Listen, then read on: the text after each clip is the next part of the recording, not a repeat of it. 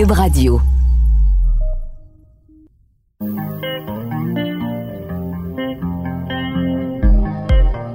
Pour vous accompagner pendant votre confinement, voici deux filles en quarantaine.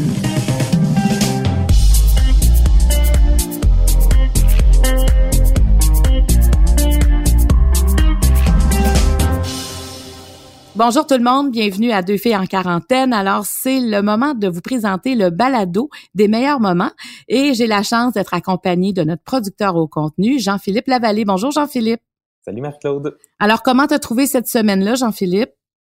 Ben, c'était une semaine euh, difficile hein, quand on regarde ce qui se passait dans les médias, euh, dans, les journaux. Euh, ce qui se déroule avec les CHSLD puis les aînés, euh, c'est pas facile. Puis on se sent tellement impuissant face à cette situation-là. Tu sais, moi, je, je suis privilégié, j'ai pas de proches qui se retrouvent là-dedans, mais il reste que je me sens quand même impuissant. On dirait qu'on voudrait faire quelque chose, mais en même temps, on n'a pas la formation pour le faire. Donc, euh, c'est ça, c'est qu'on peut pas arriver euh, à la porte d'un CHSLD puis dire on veut vous aider. Hein? C'est là la, grande impuissance. Alors on le fait avec les moyens qu'on a dans notre cas. On essaie hein, d'aider, euh, de, de s'aider, d'aider les gens parce que je trouve que ce balado là, comme il nous touche tout le monde. Euh, c'est rare qu'on fait quelque chose qui touche autant tout le monde que ça. Euh, ben, j'ai l'impression que ça, ça vient nous soutenir. Euh, ça nous sort un peu de notre confinement aussi d'entendre ces propos-là. On a l'impression d'être plus ensemble. As-tu cette impression-là, toi? Ben, vraiment, puis moi, juste d'avoir ce projet-là pendant mon confinement, honnêtement, ça me garde en vie. en fait, c'est ce qui me permet de continuer à vivre de façon plus normale, puis euh, d'entendre les nos invités, nos spécialistes nous donner des outils ou nous divertir, ben ça fait toujours du bien. Puis moi, de lire tous les commentaires suite à la diffusion des balados, vraiment, j'ai l'impression de rentrer dans la vie des gens. Oh wow, j'aime ça, j'aime ça moi quand on se sent un, un peu tous au même diapason. Alors, si on faisait le tour euh, des meilleurs moments de, de la semaine, par quoi tu commencerais?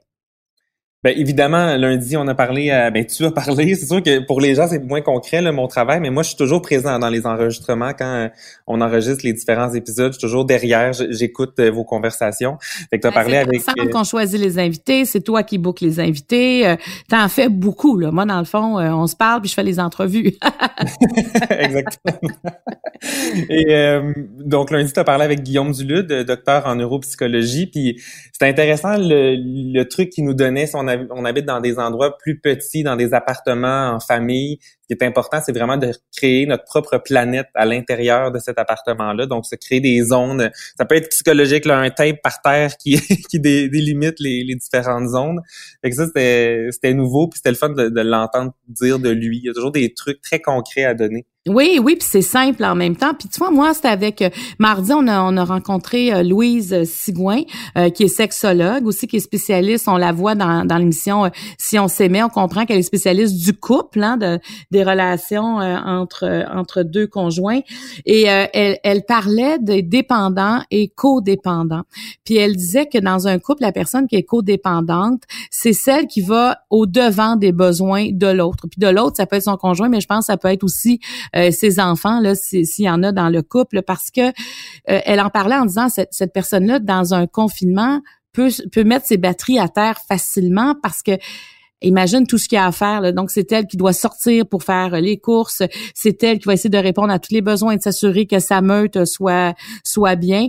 Donc, elle, euh, elle leur dit à ce moment-là, faites attention parce qu'il faut pas non plus justement décharger ses, batteries parce que faut faut faut continuer jusqu'à la fin. Alors moi j'ai j'ai beaucoup aimé euh, ce segment là de la discussion avec Louise. Ouais, puis euh, mercredi c'était avec euh, Marie-Soleil Michon et Jean-Sébastien Girard.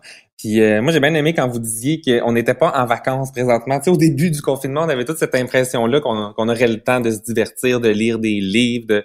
Mais finalement, ce qu'on se rend compte, c'est qu'on a besoin de rester informé. Puis on est quand même en situation de vigilance. On n'est pas dans un état euh, ah la vie est belle, euh, la vie continue comme avant, pas du tout. Fait que ça, ça, m'a fait rire aussi Marie-Soleil euh, qui était supposé passer une semaine au Mexique, puis qui se disait, ben, je vais recréer cette semaine-là euh, à la maison, je vais faire l'amour, puis tout ça. Ben, là, elle est pas là pendant tout, finalement. non, finalement, ça a pas été une, ça a été vraiment une semaine de confinement comme toutes les autres. Et hier, on a, on a eu la chance euh, de parler à Marc Pistorio, puis bon, il habite à Los Angeles, donc il nous a fait un résumé euh, de comment ça se passe là-bas. Puis on peut dire que ça, ça ressemble ici, hein, c'est un confinement complet. Mais moi, c'est, on a parlé ensemble de la solidarité parce que de, de cette période-là que je juge extrêmement difficile. Euh, euh, puis quand on lit les journaux, euh, oh là là, tu sais, on se rend compte qu'il y en a qui vivent vraiment des situations horribles. mais mais quand même, on sent qu'il y a un filet de sécurité, qu'on essaie, que les mailles étaient très lousses, là, on peut se dire ça, hein, que les mailles étaient très lousses, puis il y en a beaucoup qui ont comme passé à travers les mailles dans notre système, mais que là, tous ensemble, on se donne comme objectif de tirer sur ces mailles-là pour qu'elles soient le plus serrées possible pour que personne passe au travers et on sent cette volonté là tous ensemble la population.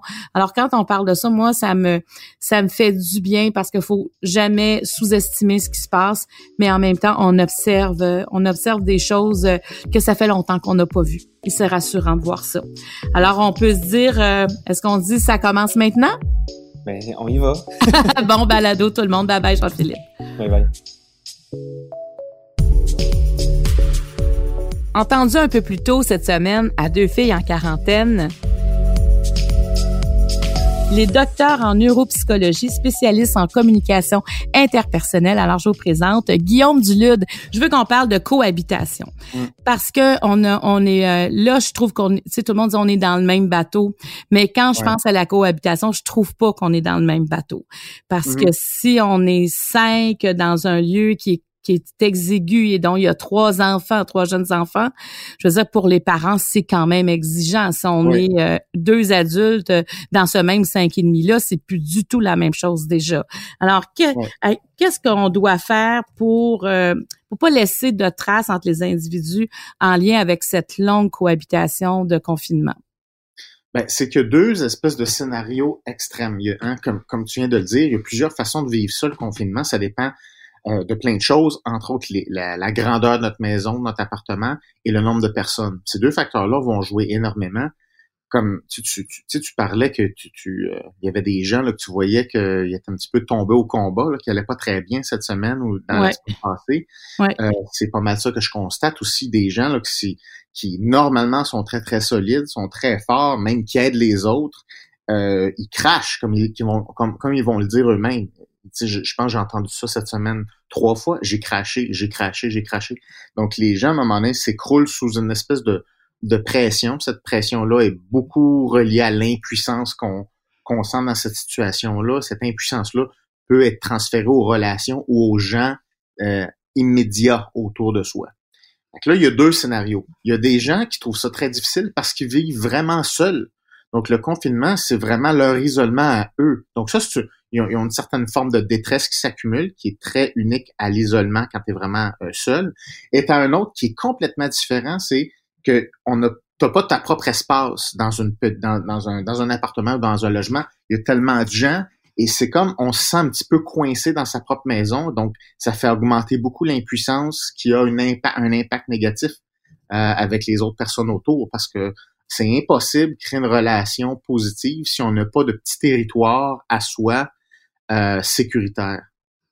Qu'est-ce que tu conseilles à ce moment-là, de, de je sais pas, d'aller dehors euh, seul quelques minutes par jour, ou bien de, de se perdre dans un livre? J'essaie de voir, c'est comment on fait pour survivre à ça.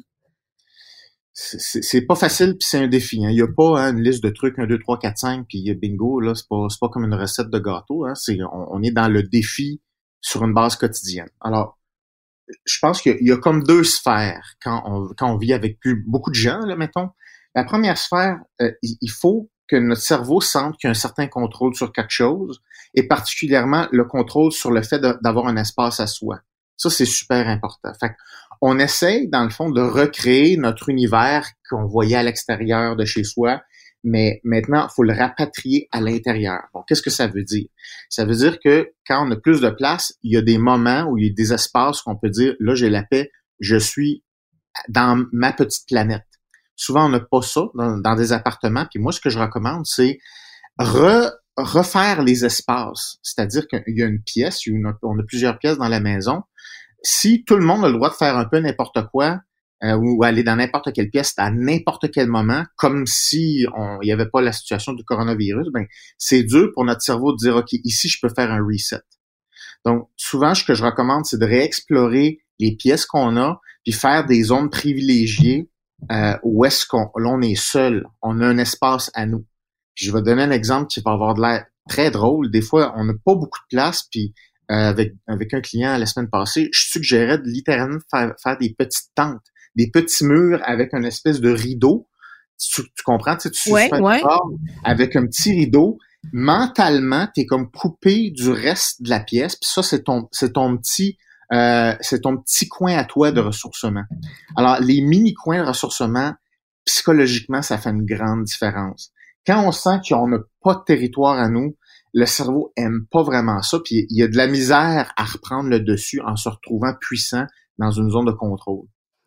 Ça, là, c'est assez fondamental, ce que tu viens de dire. Puis je pense qu'il faut qu'on faut qu'on en soit conscient. Tu sais, parce que j'ai comme l'impression que des fois, il y a des gens que il y, a, comme des émotions qui montent et ils ont, ils ont de la misère à mettre le doigt sur le pourquoi.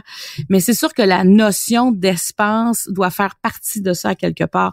Donc, faut s'interroger, puis faut se permettre, comme tu dis, de de je veux dire, de, de se faire des cloisons qu'on n'avait pas avant, de, de rendre ça ludique aussi. On peut rendre ça ludique.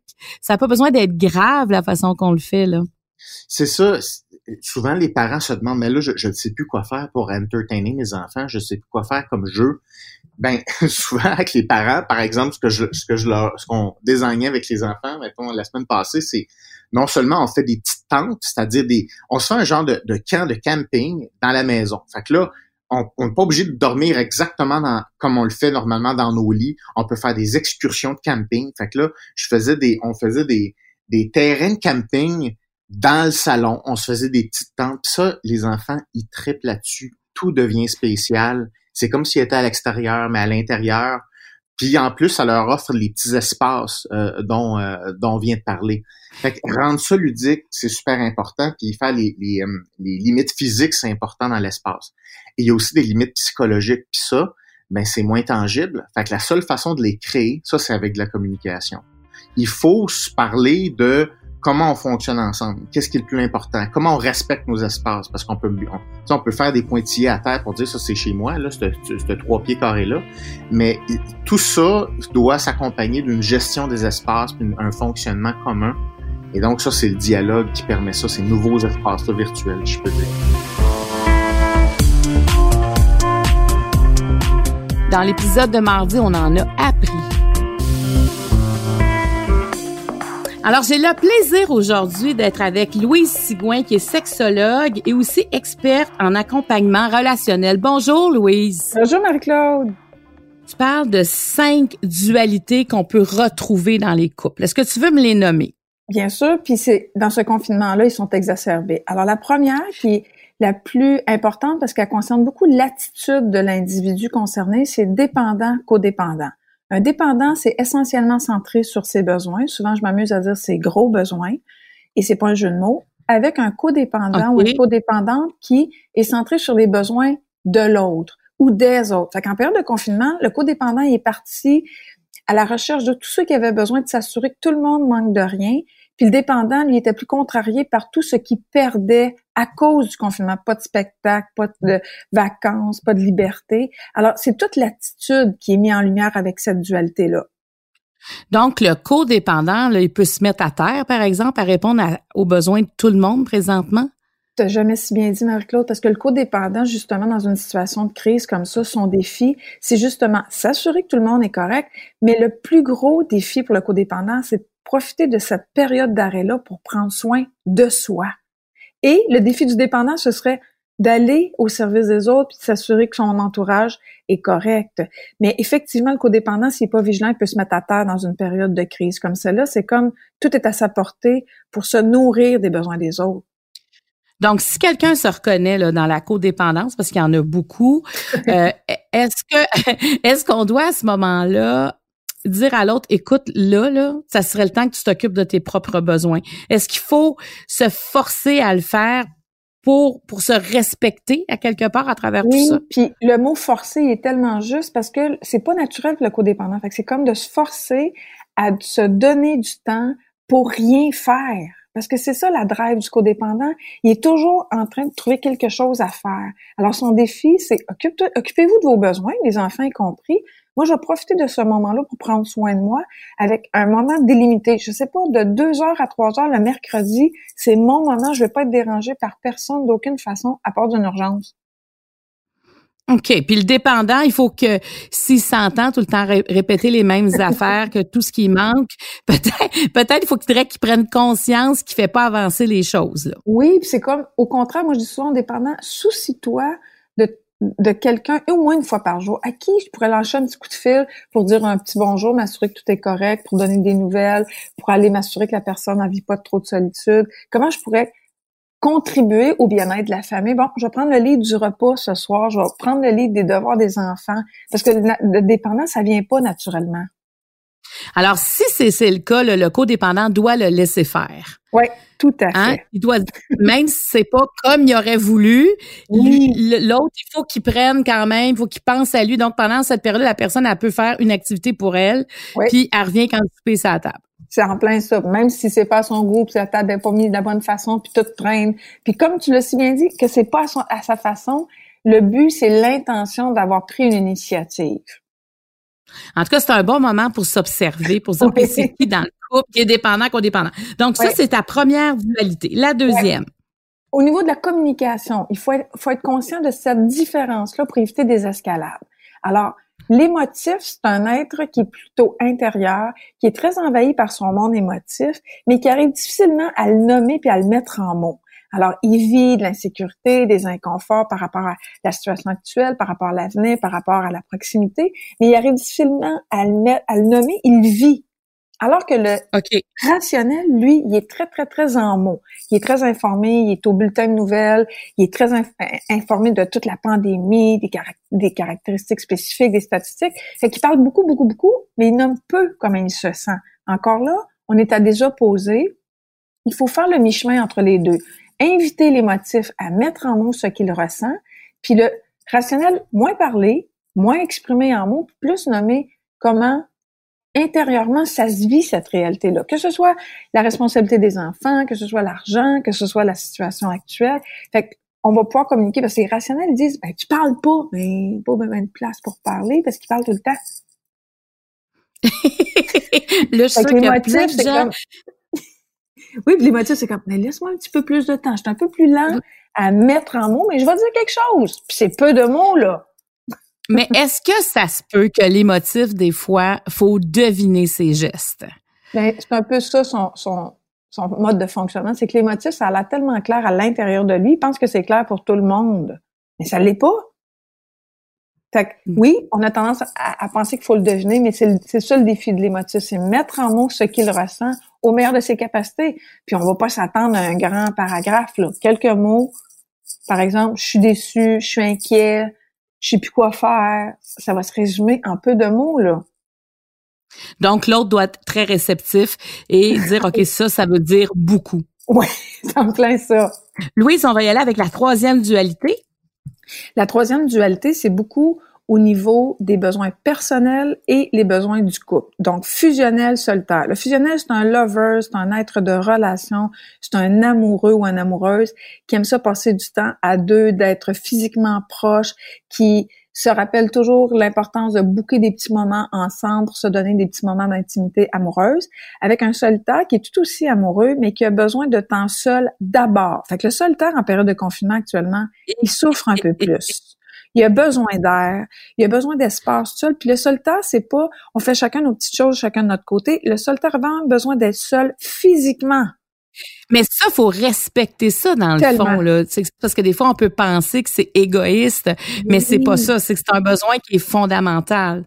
Puis c'est ça que j'allais dire, c'est que le solitaire, souvent, il se sent coupable. Il a tout temps l'air de celui ou celle qui aime moins, qui est moins démonstratif, qui est moins au devant. C'est juste un mode de fonctionnement inverse. C'est qu'à partir du moment où le solitaire va être nourri dans faire des activités qui lui sont propres à lui tout seul, quand il va revenir dans la relation, il va être beaucoup plus disponible, beaucoup plus présent, beaucoup plus amoureux, au grand bonheur du fusionnel.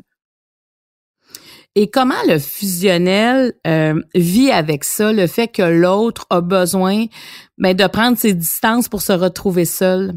Mais avant que cette dynamique-là soit comprise, le fusionnel, souvent, il vit comme du registre, ça l'insécurise.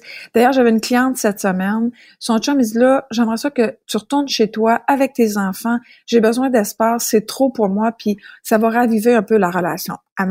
Téléphoné pour un appel d'urgence parce que tout à coup, elle comprenait pas, il m'aime pas, il veut me laisser, au lieu de comprendre que cette distance-là qui est créée volontairement de façon responsable par le solitaire, ben c'est sûr que c'est insécurisant, mais ça va renouer la relation avec beaucoup plus de vitalité. Mais le défi du fusionnel, c'est de faire des affaires sans l'autre. C'est ça qui est dur pour le fusionnel. Ils me disent toute la même affaire, c'est plate, ça. J'aime pas ça quand l'autre est pas là. Ils ont moins de motivation. Donc, le fusionnel, lui, il est quand même bien en période de confinement parce qu'il sait que l'autre va toujours être là. C'est le bonheur.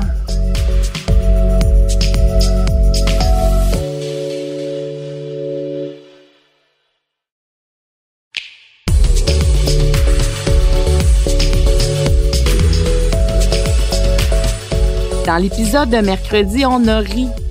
Alors, on rencontre Marie-Soleil Michon et Jean-Sébastien Gérard. Bienvenue! Allô? Alors, première question. Combien de temps passez-vous au téléphone et sur vos réseaux sociaux? Ah, mon Dieu. Beaucoup trop.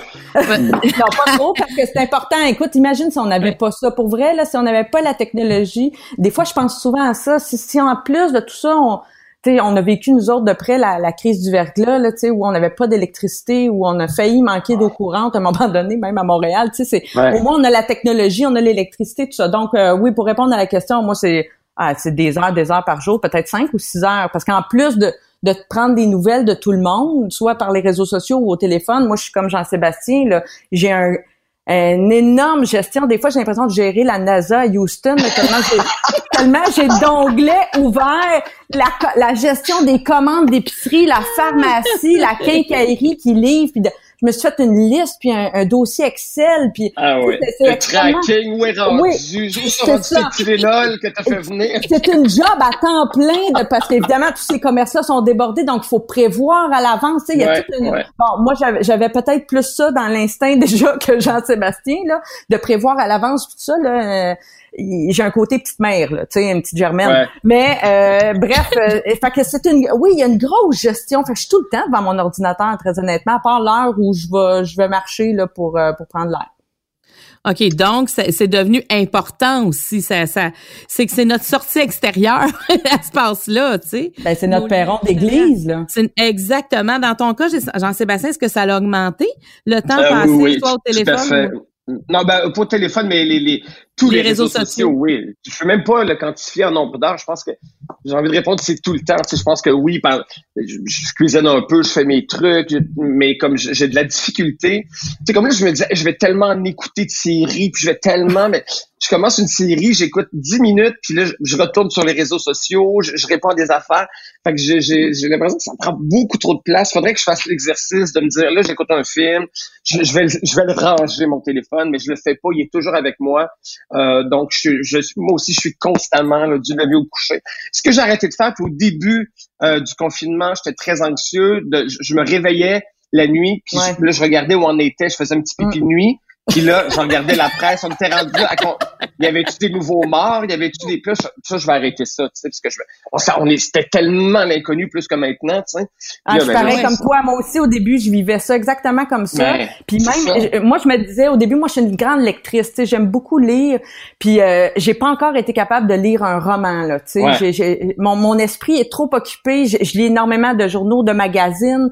Je suis tout le temps en train de lire. J'ai regardé une série ou deux, un film, tu sais, mais effectivement, on dirait que je suis pas encore là. J'espère que, que tu sais, que dans les prochaines étapes, peut-être semaine 6, 7, 8, là, si ça continue, je vais peut-être y arriver, mais on dirait que j'ai pas d'espace mental. Puis j'ai lu des articles à ce sujet-là. Là, c'est pas, c'est très fréquent, paraît-il, qu'on, c'est normal de pas avoir l'espace mental pour se plonger dans de la fiction là en ce moment. On n'est pas en vacances. Hein? C'est ça. Oui.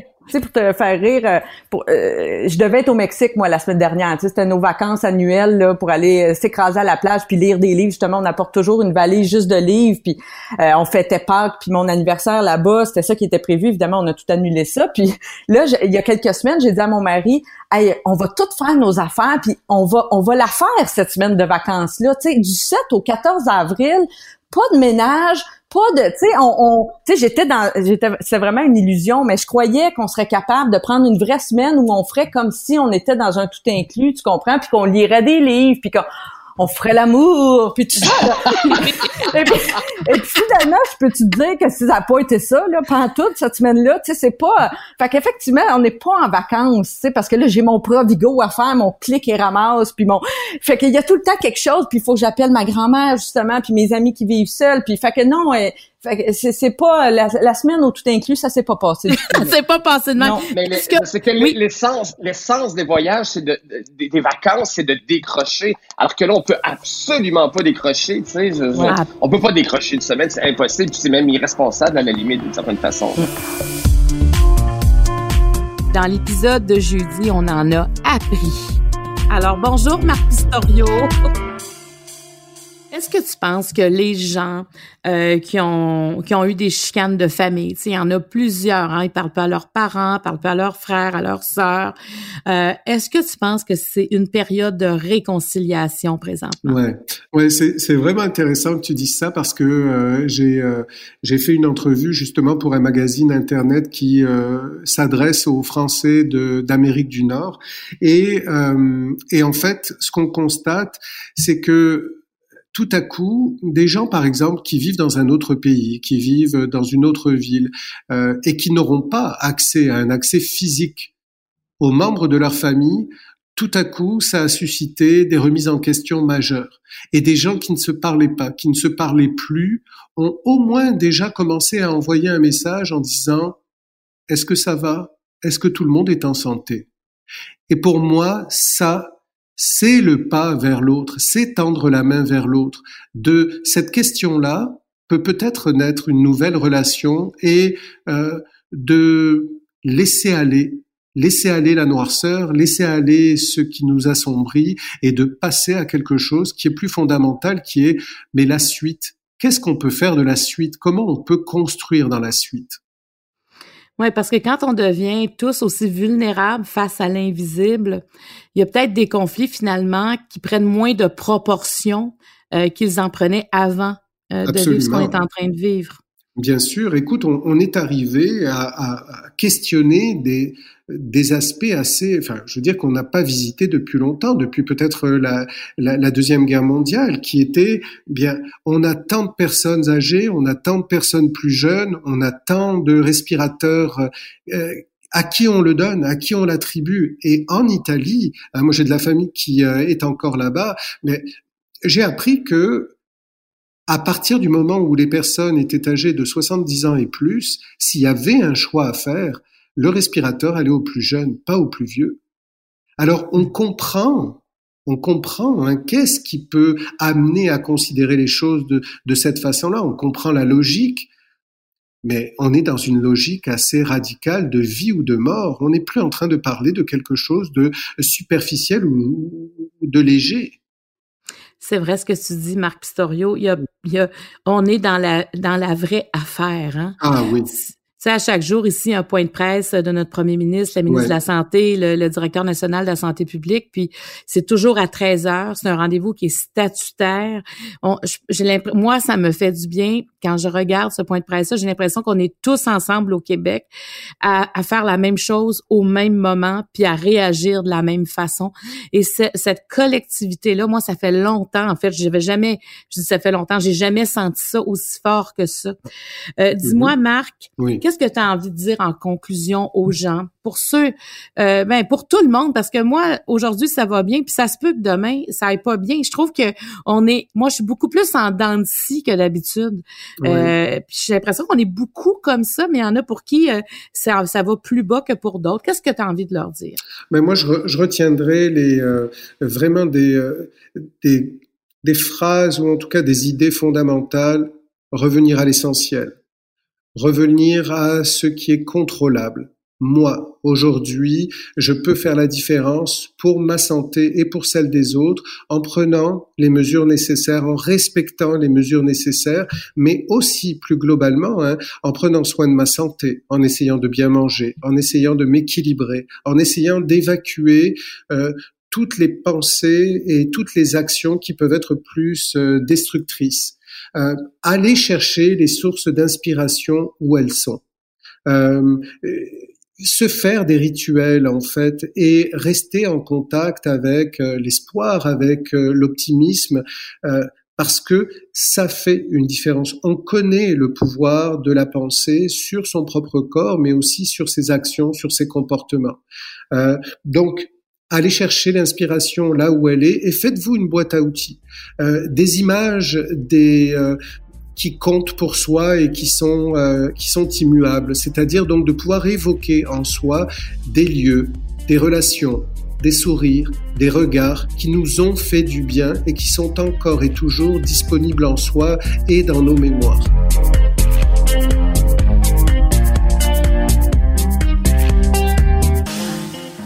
C'était nos meilleurs moments. On se retrouve la semaine prochaine. Bon week-end tout le monde.